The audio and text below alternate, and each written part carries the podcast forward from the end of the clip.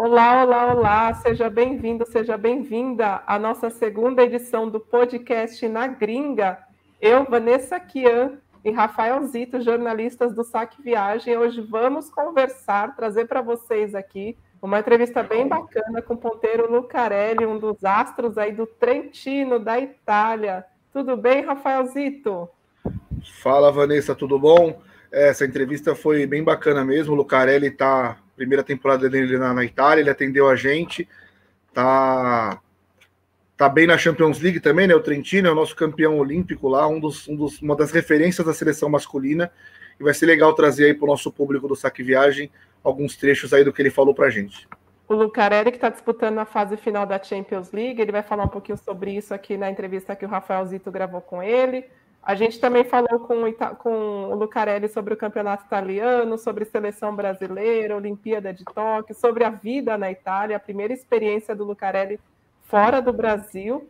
Então vamos começar aqui, Rafael Zito, trazendo o Lucarelli falando um pouquinho dessa experiência na Champions League. Todo jogador de vôlei sonha em jogar uma Champions League, é um campeonato que reúne os grandes clubes da Europa, os clubes mais estrelados. E o, o, o Trentino está indo muito bem lá na Champions League. E aconteceu uma coisa curiosa durante essa campanha, essa jornada do Trentino pela Champions League, não é, Rafael?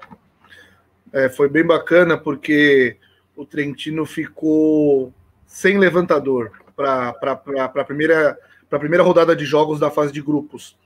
E aí ele conta um pouquinho como foi isso, como que foi essa adaptação e como que foi para ele e para o time passar por essa experiência? O primeiro ou segundo jogo com ele me levantando, é, a gente, eu não sei quantos anos ele não levantava, então para ele também foi difícil se readaptar a isso. É, eu, acho que a gente fez um treino só com ele levantando, então é, era tudo muito diferente, né? E ele sempre foi uma referência muito grande para a gente no ataque, então acabou modificando bastante o nosso sistema de jogo. É, então a gente começou ainda, é, o, o, os primeiros sets a gente sofreu bastante, para nos encontrar. É, aos poucos a gente foi conseguindo, durante o jogo, é, jogar melhor, jogar com uma, uma, consistência um pouco melhor. E com certeza essa vitória nos deu muita força para as outras duas partidas, né, que a gente conseguiu já jogar com muito mais tranquilidade. Né, já o entrosamento, mesmo que com um dia de jogo, mas o entrosamento já era um pouco diferente. E foi bem importante, tanto para a nossa classificação, até também para a nossa, nossa moral. Né? O time é, ganhar partidas de Champions League sem levantador é, é foi um fato muito, muito bacana para a gente e nos trouxe bastante confiança. É, ô Vanessa, só para contextualizar, né, a pergunta foi exatamente sobre o primeiro jogo que foi contra o Locomotive e o Trentino, esses primeiros três jogos foram em Trento, né? E o Trentino começou perdendo de 2 a 0 para o Locomotive. Então tem essa, essa situação, né? Jogar sem levantador, você começa o primeiro jogo da fase de grupos, perdendo de 2 a 0 e consegue uma virada, dentro diante dessas dificuldades, então fez o time fortalecer. O Trentino que teve que jogar as duas fases preliminares é, anteriores, né, a primeira rodada e a segunda, porque por causa da classificação no ano anterior do, do italiano não entrou direto na fase de grupos. Então o Trentino já vinha de, de duas etapas e aí começa a fase de grupos em casa. E aí, com essa dificuldade de, de estar sem o, o Simone Janelli, que inclusive é o levantador da, da seleção italiana, estava na, na Olimpíada, e o outro é o Esperotto, que também estava com Covid-19, os dois estavam, e aí teve que jogar o Nimir de oposto, que é oposto, né? Teve que jogar de levantador. Então ele contou um pouquinho sobre isso. E o Nimir, que é a principal bola de segurança do time do Trentino, teve que se sacrificar em prol do time. Acabou, como o Lucarelli comentou, o Trentino ganhou essas duas partidas. E ele falou um pouquinho mais sobre a Champions League. Vamos ouvir. É, eu diria que jogar é, sempre ajuda né, no entrosamento. É, e para nossa sorte, a primeira etapa foi em Trento, então a gente não teve que viajar. É, isso já diminui o desgaste. E a segunda foi numa cidade que também a gente conseguiu ir de ônibus, que era dava quatro horas de ônibus. Então não é que era também tão longe, não teve que pegar aeroporto, que, que cansa muito mais do que uma viagem inteira de ônibus. Então é, a gente teve essa, essa felicidade né, de de jogar perto, jogar em casa. E, e a etapa de a segunda etapa contra que, que era contra o time de Moscou, que era é, o adversário muito forte, que hoje eles são líderes no campeonato russo, né, com cinco, com quatro jogos a menos, então eles estão num momento muito bom. É, era, era um jogo muito difícil, a gente vinha de um momento não muito bom, é, a gente vinha de uma derrota para Monza, que a gente tinha jogado muito mal, então era um momento complicado ali, a gente conseguiu dar a volta por cima. Eu acho que essa partida contra o Dinamo Moscou foi uma, uma reviravolta muito grande para o nosso time. Né? A partir dali a gente começou é, a entrar num, num, ritmo muito mais forte de jogo é, e foi bem, bem bacana. Rafael, e agora o, o Lucarelli se prepara para a disputa das quartas de final da Champions League.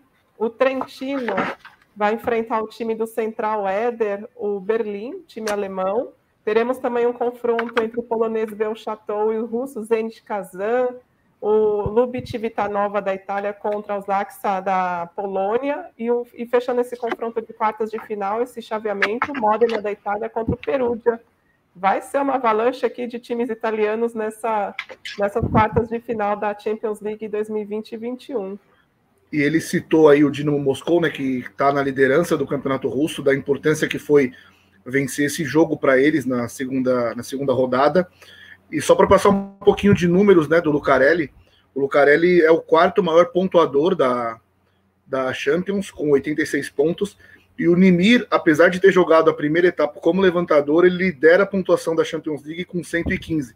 Então o cara perdeu três jogos levantando e ainda continua com essa pontuação toda. E entre os melhores atacantes, o Lucarelli também está em quarto, ele já fez 71 pontos. Ele só está atrás do próprio Nimir, que é o terceiro entre os atacantes. E o holandês Nimir, que tem um nome né, que lembra mais o, os povos do, do Oriente Médio, ele se duvidar, ele é tão craque que se duvidar, ele está também bem posicionado ali no levanta, nas estatísticas do levantamento. Vamos ver então o, esse confronto, essas quartas de final começam a partir da semana que vem, e o primeiro jogo do Trentino vai ser no dia 25 de fevereiro, na casa dos alemães. Isso aí. O, o Nimilha é a nossa referência. É, a gente, ele é um, um exímio atacante, é um, um, cara muito ofensivo, um cara que saca muito bem, ataca muito bem. É, então, é, a gente tem uma força como essa no ataque, tem que realmente ser, ser utilizado. É, e eu me, me sinto muito feliz de, de estar jogando aqui nessa liga italiana. Era, era uma vontade que eu tinha. Né? eu estava, é, entre aspas, esperando chegar uma proposta no momento que eu estivesse me sentindo é, mais preparado para essa aventura. É, e tem sido muito legal. É uma pena, óbvio, não ter a torcida né, nos jogos. Isso muda bastante a atmosfera dos jogos. Mas é, em questão de experiência tem tem sido muito legal. É, é um nível muito alto de jogo. Então você tem que se reinventar de jogo para jogo, durante o jogo. É, a exigência é, que, que nós ponteiros temos pela agressividade do saque de todos os times. É, isso me fez evoluir bastante na recepção também, que é uma coisa que, que sempre foi um, é, uma coisa que eu sempre busquei, né, sempre corri atrás, que era essa evolução né, no fundamento que, com o passar dos anos, sempre foi uma, uma, uma coisa que eu sempre tinha para evoluir. Então, me sinto muito feliz de, de ter é, de estar aqui, de estar evoluindo e jogando num campeonato forte como esse. O Lucarelli comentou aí sobre a evolução dele na recepção. Ele que se, se julgava, né? Eu já o entrevistei também, né? Porque ele jogou aqui no Brasil, no SESI, no Taubaté, e ele dizia que ele era um ponteiro muito mais de força do que de preparação. E nessa última temporada, aliás, na penúltima, né? A última a gente não teve pela seleção brasileira, por conta da chegada do Leal, um atacante muito mais de força, o, Le, o Lucarelli precisou se especializar um pouco mais na recepção e fez um belo trabalho, tanto que a seleção conseguiu jogar com Lucarelli e Leal, o que para muitas pessoas talvez não fosse possível pela característica dos dois jogadores. E lá na Itália, né, Rafael Zito, ele, ele falou que tem evoluído cada vez mais nesse fundamento. É, e querendo ou não assim, o atleta ele fica mais completo, né? Se ele já tinha esse potencial de ataque por causa da chegada do Leal, que é mais atacante também, ele melhorar na evolução é bom para ele e para a seleção. E aí uma pergunta que eu fiz para ele, até brinquei, né, que geralmente os atletas não acompanham tanto a questão dos números da, da, das estatísticas, né? Fica mais para nós jornalistas. Mas né, quando ele respondeu para mim sobre essa questão da evolução na recepção, eu até passei uma informação para ele, né? Porque o Lucarelli ele está em nono lugar na liga italiana com no índice de recepções perfeitas. Ele tem 115. Aí ele fala um pouquinho sobre isso também eu tenho mais pelo feeling né, de, de, terminar uma partida né, e saber que você fez uma boa prestação no, no na recepção. Isso me, me, me deixa feliz.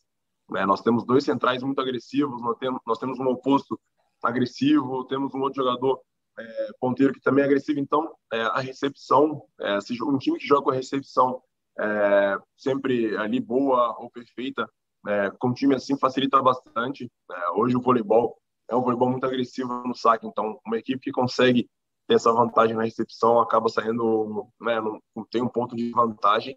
Né, então eu fico muito feliz porque com certeza isso ajuda né, o nosso estilo de jogo aqui no nosso time. E eu espero continuar contribuindo nesse fundamento, né, que é também uma, além de ser uma coisa que ajuda a equipe, é, um, é, uma, é uma evolução pessoal que eu sempre corri atrás. Rafael, você sabe que os jogadores costumam dizer que eles não acompanham muitas estatísticas, mas eu já ouvi estatísticos comentarem, analistas de desempenho falarem que após a partida, muitos deles vão atrás da, da folha né, de estatística para saber é. como, como que eles é, desempenharam no jogo. E se, se eles acreditam que, por exemplo, é, marcaram um bloqueio a mais, eles brigam com estatística. Olha, vou roubar um pontinho meu aqui no bloqueio. Eu sei de muita história disso mesmo. O que eu acho que eles não acompanham geralmente talvez seja a estatística oficial, mas a do clube, assim que acaba o jogo, eles Vai vão lá e saber. a folhinha da analista de desempenho. É... Tem jeito não. E o, a primeira parte, então, da entrevista, essa entrevista que vai estar disponível no Spotify, né? E também para os nossos assinantes no Spotify em formato de áudio, podcast, e para os nossos assinantes da Play em formato de vídeo. E na segunda parte da entrevista você conversou com ele sobre essa sobre o campeonato italiano, o Trentino que está atualmente em terceiro lugar lá na, na edição 2020 e 2021 do italiano. Isso, na verdade a, a fase de classificação já acabou, né? O Trentino terminou em terceiro, atrás só do Perugia, que tem o o cubano naturalizado polonês, o Leon, e o, o segundo é o Tibita Nova do Leal, né? E o Trentino ficou em terceiro, e agora está aguardando, porque antes tem uma outra rodada eliminatória que poderíamos classificar como oitavas de final, né? Os quatro primeiros já avançaram direto para as quartas, e eles aguardam também o, o vencedor de Piacenza e Padova, mas ele contou primeiro um pouquinho sobre como foi esse início de temporada, porque o Trentino começou é, as primeiras, as primeiras cinco derrotas, das seis derrotas que o Trentino tem, foram no início da competição. A última derrota que foi no finalzinho, mas depois eles emplacaram 12 vitórias seguidas. Então ele contou um pouquinho sobre como foi o começo do italiano e como está sendo jogar lá. Não, cara, vou te falar que essas nossas derrotas foram, eu, se eu não me engano, com o time completo. Né? Uhum. Ali foi realmente um momento que a gente não estava jogando muito bem. Né? A gente teve esse jogo de Padova, depois a gente teve um jogo contra Verona e perdemos é, em casa, é, com várias oportunidades perdemos. É, tivemos um jogo contra o Peru de em casa, né, que a gente começou ganhando e depois tivemos oportunidades também, desperdiçamos e perdemos. Perdemos contra Monza, que foi um jogo que, que pós o jogo é, tivemos é, aquele momento de, de incerteza, é, que foi antes da Champions League, era, eram cinco dias antes da Champions League, então era um momento que a gente precisava jogar bem então, até aquele momento ali, era um momento que a gente tinha, a gente tinha perdido bastante jogo, bem no início. E foi logo depois desse jogo de, contra o Dinamo Moscou na Champions que, que a gente começou é, a jogar bem, jogar melhor. E tivemos uma sequência é, bem grande de vitórias depois desses, dessas derrotas no início. Então, agora, como o Rafael Zito comentou, o Trentino se prepara para os playoffs, eles aguardam é, o adversário desses playoffs, porque no campeonato italiano, aqui no Brasil, os oito primeiros passam para os playoffs. Lá, eles, os times mais de baixo disputam uma espécie de seletiva para entrar nos playoffs. É como se eles tivessem uma segunda chance, uma repescagem. E o, o inclusive, inclusive, esse Piacenza e Padova é o sexto contra o décimo primeiro.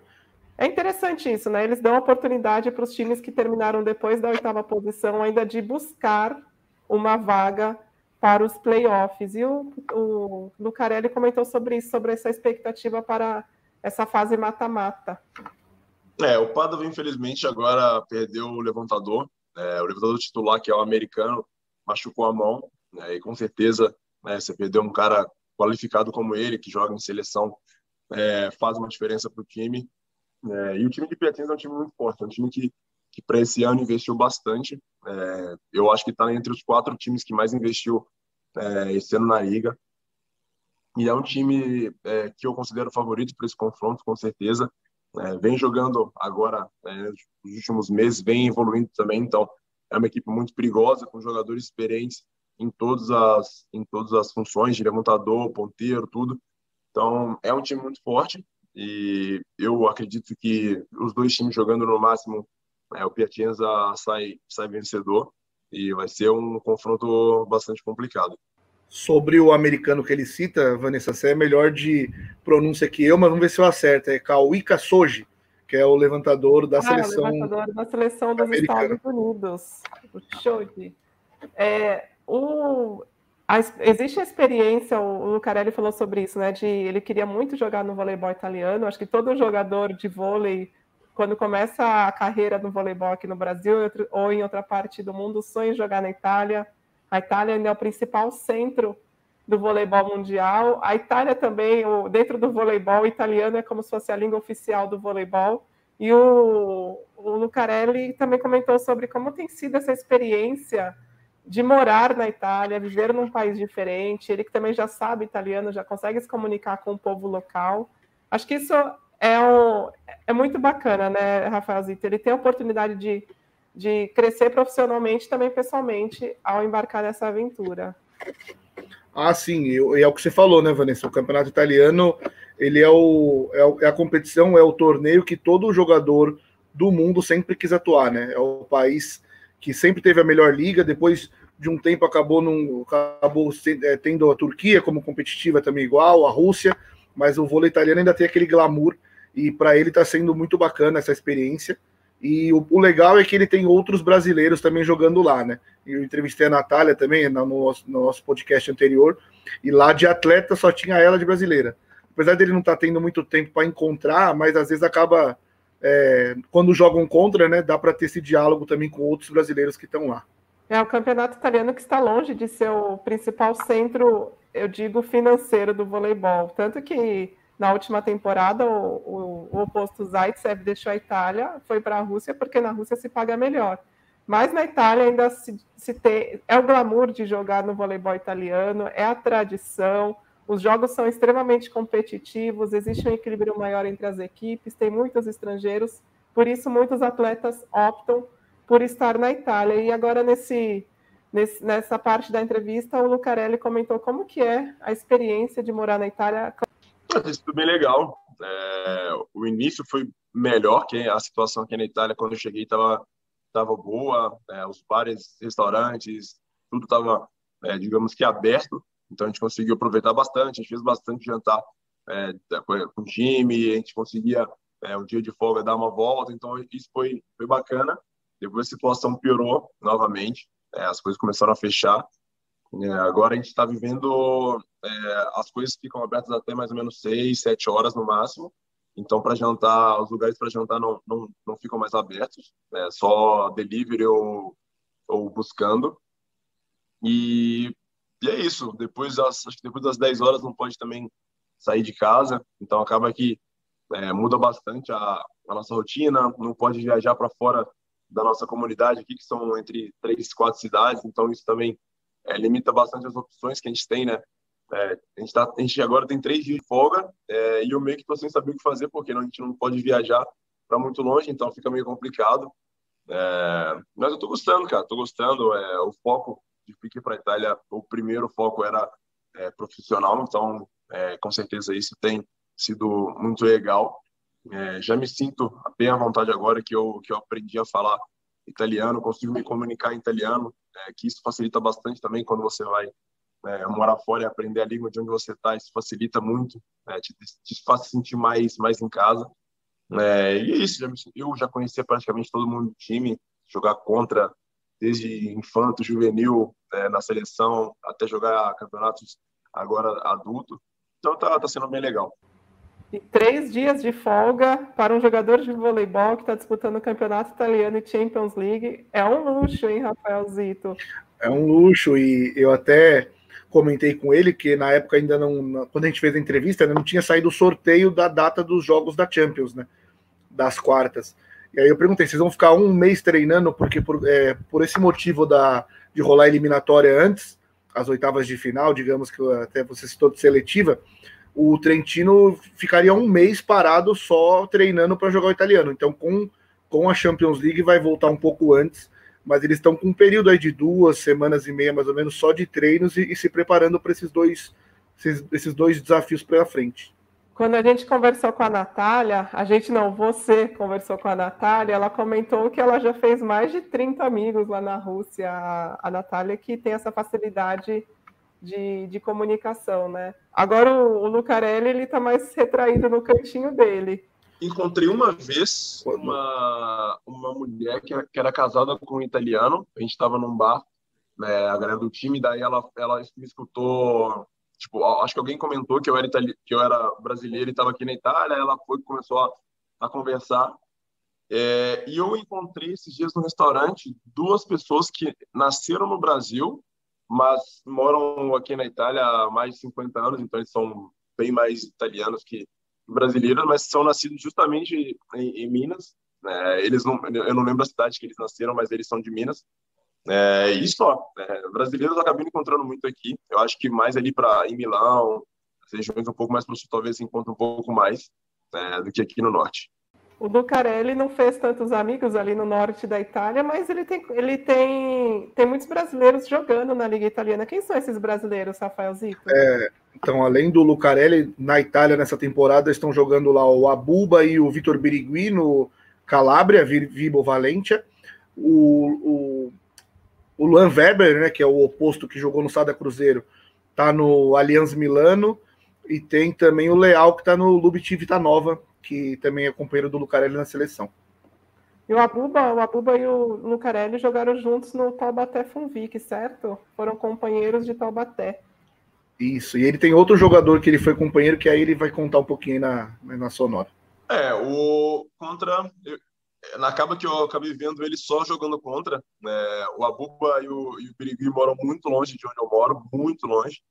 É, eles, eu moro bem no norte, eles moram bem no sul, então a gente não conseguia se ver.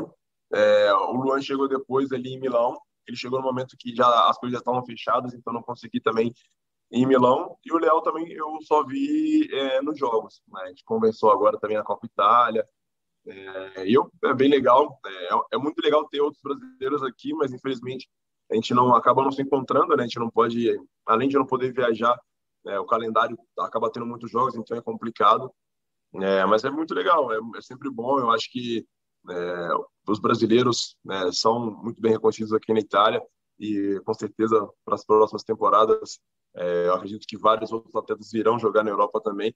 É, então é muito legal quando a gente se encontra, a gente acaba batendo muito papo. Joguei com a Buba em Taubaté, a gente acabou criando uma amizade muito legal, então a gente ficou trocando ideia muito tempo. O Luan jogando na seleção de base quase todos os anos, então a gente se conhece também desde muito moleque. É, agora ele está no momento é, jogando numa equipe muito legal, numa cidade muito bacana. É, também torço muito para ele, então é muito, muito bacana esses encontros. E você perguntou também para o Lucarelli, Rafael Zito, todo mundo tem essa curiosidade, né, de saber quais são os amigos dos jogadores dentro do elenco. O elenco do Trentino, que é formado por nomes muito conhecidos do voleibol mundial, como o Libero Rossini, o levantador de Anelli, o holandês Coy, holandês, né, que agora joga pela seleção italiana, Podrascani, o sérvio, Lisinati, o sérvio também. É uma constelação aí de craques do time do Trentino eu, na pergunta eu deixei bem claro assim, provavelmente você tem quase todos são, são você se dá bem quase todos, mas me cita aí os que você tem mais proximidade, aqueles que você, os jogadores que você mais anda junto, que você está sempre por perto. Aí ele citou os dois jogadores mais próximos dele. Olha, eu acho que são dois que acaba que eu fico um pouco mais, que é o Nimir e o, o Lisnat. É, o Nimir, além de se dar muito bem fora, fora de campo, é, a gente sempre, eu depois da entrevista vou almoçar com ele. É, a gente nas viagens fica no mesmo quarto, então a gente acaba, gente acaba criando uma, uma amizade muito grande. E o Liz Nath também, porque eu já conhecia também de jogar contra quando eu era mais novo. E acabou que quando eu estava aqui é, de quarentena, nos outros momentos, ele sempre, ele mora no mesmo prédio que eu, então a gente se vê bastante. A gente vai almoçar bastante, vai tomar café, então a gente acaba se, se vendo muito. É, eu acho que os dois, de modo geral, são os que eu tenho uma, uma afinidade, um convívio né, um pouco maior, mas tem vários outros jogadores também que a gente se dá, a gente dá muito bem, faz várias coisas juntos. Mas se for para citar mas são esses dois. O Carelli, inclusive, demorou para chegar na Itália, chegou na Itália em agosto, né? A temporada deles começar, a temporada do Trentino começou em setembro, então ele teve pouco tempo para se preparar. A Itália, que foi na, no, no começo do, do, coronavírus, foi um dos países mais afetados. Foi bem difícil para a população italiana passar pelo corona, coronavírus. Aí ele comentou aí como que está a situação atual. Já, segundo os dados da, da mídia italiana, já são 95 mil mortos de, por causa do Covid-19. Então ele comentou aí um pouquinho como que está nesse atual momento viver lá na Itália. Ah, tem muito, muitos estados cidades estão ainda né, com medidas severas. Eu acho que agora tem começado a melhorar. Agora para fevereiro tem começado a melhorar, é, abrirem um pouco mais, é, deixarem um pouco mais flexível a situação. Né, mas tiveram uma, uma nova onda depois do ano novo aqui. Tiveram, teve uma onda grande de casos novamente. E, mas eu acho que agora ele deu uma recuperada. Espero que é, já começou também a, a, vacinação aqui na Itália, então isso espero que com isso também é, possa diminuir bastante os casos e, e é, flexibilizar ainda mais a, a, as medidas para a gente poder né, voltar a ter uma vida razoavelmente normal. É, então espero que, que isso passe logo por vários motivos. E agora, Rafaelzito e nossa audiência do Spotify, da Volley Play, a gente vai para a reta final da entrevista, quando conversamos com o Lucarelli sobre Olimpíada e sobre Confederação Brasileira de Vôlei. O Lucarelli que é, jogou sua primeira Olimpíada pela seleção brasileira em 2016, começou com o pé direito, foi campeão olímpico, um dos protagonistas da bela campanha na Rio 2016. Mas em 2002 ele também viveu um clima olímpico, porque ele foi como o 13º jogador a Londres. Bernardinho, o técnico Bernardinho, fez questão de levá-lo para ele já viver aquele clima olímpico.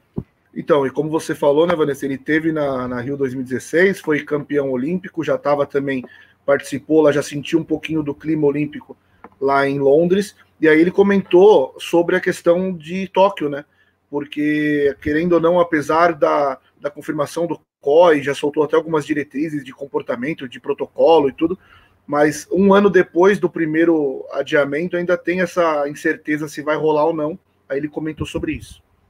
A própria TV Globo já começou uma campanha, já começou suas campanhas falando sobre Olimpíada de Tóquio. Isso nos deixa um pouco mais animados, né? Porque a Globo é um dos parceiros é. oficiais do COI. Se já começou a falar de Olimpíada é porque vai ter. Eu acho que no meu caso, é, interfere. É óbvio que a gente quer né, jogar é, sempre, mas eu acho que para outros jogadores, talvez que estejam numa idade um pouco mais avançada, é um pouco pior. É, vários jogadores né, esse sonho de Olimpíada, né, jogadores que já jogaram, óbvio, Olimpíada, né, queriam jogar mais essa, é, talvez para daqui a três anos seja um pouco mais difícil. É, tem jogadores que fazem planos, é, eu acho que principalmente as mulheres, né, que é engravidar. Então elas acabam planejando muito isso. Ah, tem essa Olimpíada, depois da Olimpíada é, eu vou tentar engravidar. Então, acho que é, isso interfere em vários planos né, pessoais, além dos óbvios profissionais que todo mundo foca bastante. Né, esses quatro anos que precedem a, a Olimpíada é, focam tipo, tudo no planejamento para chegar bem nas Olimpíadas. Então, acho que é, acaba bagunçando bastante né, os planejamentos. E a gente espera que, que aconteça. É, eu acho que todo, todas as, nações estão é, esperando, contando com essa Olimpíada, mas a gente sabe que, que, em primeiro lugar, vem a saúde. A gente sabe que, no momento, a situação ainda é muito complicada. As vacinas já estão começando né, a ser aplicadas, então a gente espera que, que faça efeito e possa ajudar bastante a, a diminuir os casos, facilitar a realização da Olimpíada. É, mas se for para fazer uma Olimpíada correndo muitos riscos, eu acho que é, realmente, infelizmente, né, não, não, não seria justo nem, nem válido. Então, acho que tem, tudo tem que ser muito bem estudado. É, a gente espera que aconteça, mas que aconteça da maneira certa para ninguém sair prejudicado.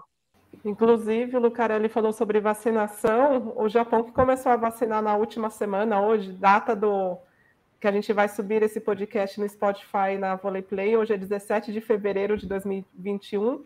E na última semana, o Japão começou a, a campanha de vacinação há cinco meses da Olimpíada de Tóquio. Eu conversei com uma pessoa de dentro da Federação Internacional de Vôlei para saber que, como que estava o clima lá, né? Se eles acreditavam que as Olimpíadas iam acontecer este ano. E ele falou, me respondeu o seguinte, Rafael: Olha, em off, em off estou aqui contando para vocês. em off. Aqui o otimismo é grande. Todo mundo acredita que vai ter a Olimpíada sim. Tomara que tenhamos a Olimpíada e com a máxima segurança, claro, que como todos estão dizendo, a saúde em primeiro lugar. Nem que tivesse que fazer sem público, mas seria interessante que o evento acontecesse. Sem público, eu acho que é regra máxima. Não tem como acontecer essa Olimpíada com público. É uma pena, mas diante da situação, olha quantas competições estão acontecendo sem público e até por conta da, da Covid-19 e ainda dos desdobramentos, a Liga das Nações também já anunciou que vai ser jogado em formato bolha. A Federação Internacional promete, até o final deste mês, divulgar a sede da edição feminina e masculina da Liga das Nações deste ano. E você também falou com o Lucarelli sobre isso, não foi, Rafael? É, eu quis saber a opinião dele exatamente sobre o fato de, da Liga das Nações dessa temporada ser em uma sede fixa, e aí ele respondeu para a gente aí, para a galera saber o que ele pensa. É, eu acho que foi justa a decisão, acho que a, eu acho que a única possível, na verdade. É, a Liga das Nações envolve muito, muito voo. É, realmente não, não faz, não tem como eu acho que você pega uma, uma classificação né, dos do, do cinco, cinco, cinco semanas de torneio a gente joga uma semana no Brasil, a outra você joga é, na China, depois você joga na Europa, depois retorna para a América, depois retorna para a Europa. Então, você acaba cruzando o globo é, em cinco semanas e tendo que fazer exame, correndo risco, é, sempre em aeroporto, voos longos. É, eu, eu acho que não, não seria viável, é, não aconteceria se fosse assim. Então, eu acho que essa, essa maneira de fazer em bolha né, vai ser muito mais fácil. Eu acho que eles conseguem até encurtar também um pouco o campeonato, né, que você não precisa de viagem, então você está todo mundo ali você faz tipo estilo mundial. Né, todo mundo contra todo mundo, você acaba fazendo 14 jogos, né, sei lá, em 20, 25 dias, dá para fazer. É, depois já vai direto para a fase final. Né? Então acho que vai ser legal, a gente ainda não sabe é, qual cidade vai sediar é, essa, essa bolha, mas eu acho que foi a única decisão possível para esse momento. E nessa última parte da entrevista, você conversou, Rafaelzito, sobre a questão da CBV. A gente teve as eleições da CBV aconteceram agora em janeiro e mesmo de longe o Lucarelli acompanhou essa, esse pleito. É, eu quis saber dele justamente porque na entrevista com a Natália eu perguntei ela que é uma referência do feminino e eu quis saber também a visão de uma referência do masculino, né? Campeão olímpico, é um dos caras que que é chamado é, um dos nomes certos na lista do, do Renan. Então eu quis saber dele um pouquinho sobre como ele viu isso, a participação dos atletas, até porque exatamente como foi com a Natália, são eles que jogam, né? Então esse espaço que eles estão ganhando na parte política, eu quis saber dele exatamente o, o quanto foi o, o, tamanho do engajamento da, da parte do setor do naipe masculino. É importante né, a participação dos atletas. Óbvio que a maioria dos, das pessoas que estão envolvidas hoje né, em questão de presidência, de direção na CBV, também foram ou ex-atletas ou trabalharam com voleibol. É, mas eu acho que é, é, muito importante ter o atleta é, nesse tipo de decisão, porque é, é o atleta que vai, vai sofrer as, as, consequências das decisões dos presidentes e diretores. Então, é, eu acho que eles ficam né, com, a, com a parte burocrática né, da situação mas quem vai viver de fato né, os resultados são os atletas. Né, os resultados das coisas que eles vão fazer, quem vão sofrer ou vão desfrutar serão os atletas. Então, eu acho que é importante né, é, termos essa voz ativa nessas decisões. É, e a gente só torce para que as pessoas sejam façam da, da maneira correta. É, a gente tem, é, o Brasil é um país que gosta bastante do vôlei, então a gente não quer que, que essa paixão diminua, que a gente possa fazer, é, continuar fazendo é, bonito pelo mundo afora e na nossa liga, que eles possam fazer um trabalho justo, um trabalho honesto, para que nosso voleibol continue sempre crescendo. Né? A gente teve, alguns anos atrás, uns problemas né, com, com, patrocinadores, com coisas que, que não estavam né, nos devidos lugares. Então, a gente espera poder retomar essa confiança, é, que, que é muito importante para o desenvolvimento da nossa liga, né, que, que que aos poucos vai sofrendo um pouco com essa falta de investimento. Então, a gente espera que, que, seja é, uma direção é, honesta e que trabalhe em favor dos atletas. Bacana, né? E legal é que é, eu, insisti com ele na questão do, da, da, participação dos atletas, ele comentou uma coisa muito interessante, né? Que tem que eles têm um grupo lá com pessoas até da década de 60. Então é bem bacana aí essa parte, que é o trecho final da entrevista. Sim, o masculino também tem um grupo assim. É, tem um grupo de atletas em geral, tem um grupo de, de atletas olímpicos desde 1960, se não me engano. É, é um grupo que tem atletas de várias é, gerações. É, então é, é, muito legal. São opiniões de diversas é, evoluções durante o decorrer da, da, da CBV, do decorrer do voleibol, evolução do voleibol. Então acho que são, você consegue pegar vários pontos né, diferentes, isso é importante. E foi uma participação bem grande antes das eleições, o grupo estava bastante movimentado, é, as pessoas querendo, é, cobrando bastante. É, até o Radamés, que é um cara que que estava ali né, nessa briga de direção, ele é um cara que é participante desse grupo dos Olímpicos, por ter, óbvio, participado, então é, era, era constante, né? Era constante essa conversa e, e era importante, é um, é um momento decisivo para o nosso voleibol, então acho que era bem justo ter essa, esse diálogo grande entre os atletas também. Que curioso, hein, Rafael Zito, essa, essa declara... curiosa essa declaração do Lucarelli, falando que o Radamés Latari também faz parte desse grupo dos Olímpicos, o Radamés Latari, que foi técnico da seleção masculina na Olimpíada de Sydney em 2000, ele, ele assumiu logo após a saída do José Roberto Guimarães, e ele, o Radamés Latari, vice na chapa na chapa que venceu a eleição, né, a chapa Tradição, liderada aí pelo Pitombo, e a outra chapa, a chapa que concorreu a essa eleição da CBV, liderada pelo Túlio Teixeira, com o Serginho, o ex-libero Serginho, na condição de vice-presidente. Você imagina, ele falou que o grupo ferveu, né? O Radamés e o Serginho no mesmo grupo, deve ter sido muito interessante. As eleições começaram é, no, no próprio grupo do WhatsApp, né? A, a busca por voto. É. Mas Terminamos aqui, então, a, a edição 2 do Na Gringa, um dos nossos programas aqui no Terminamos. podcast do Spotify e também na, no conteúdo da voleiplay.com, nosso, a nossa plataforma de conteúdo opinativo. Espero que você tenha gostado. Agradecer ao Lucarelli por gentilmente ter cedido o tempo dele para conceder essa entrevista entre ali as vésperas da disputa da, da reta decisiva da fase classificatória da Champions League. Ele conversou com o Rafael, não foi, Rafael? É isso aí. Foi o time tinha acabado de voltar da, da Alemanha, classificado para a fase de quartas de final. E aí ele conversou com a gente, foi bem bacana. E já para adiantar para nossa audiência, Vanessa, já temos o, o próximo entrevistado do Na Gringa, que vai rolar daqui 15 dias, que é a Bruno Honório. Então, a galera já fica ligada aí que a próxima atração do Na Gringa vai ser a Bruno Honório, oposto brasileira que está jogando na Polônia e está fazendo uma boa, uma, um bom, tá com um bom desempenho por lá, né? Boa campanha lá. É a primeira experiência também da Bruno Honório na, na, na Europa, fora do Brasil. Então, o episódio da Bruno Honório na gringa vai entrar no ar no dia 3 de março. Olha isso, a gente piscou e já chegou março. É, tá rápido, tá rápido. Daqui a pouco já tá chegando a data da Olimpíada, que espero que aconteça. E na próxima semana a gente vai ter uma entrevista também aqui no podcast, não vai ser na sessão da gringa, vai ser na sessão pipe do vôlei, não é papo de vôlei, é pipe do vôlei é. com o na próxima é, quarta. Sassá, nossa campeã olímpica aí, que também deu entrevista pra gente, ela tá jogando no Curitiba, ela vai contar um pouquinho sobre o momento atual e sobre histórias dela no voleibol. Combinado, então. Espero que você tenha gostado. Obrigado por você ter nos ouvido no, no Spotify, nos visto na Volley Play. E a gente, então, se vê na próxima quarta, uma entrevista, a primeira edição do Pipe do Vôlei, com a ponteira Sassá do Curitiba Vôlei. Obrigada, Rafaelzito. Obrigado você, Vanessa, e tchau para a galera aí do Saque Viagem que acompanha a gente. Até, tchau, tchau.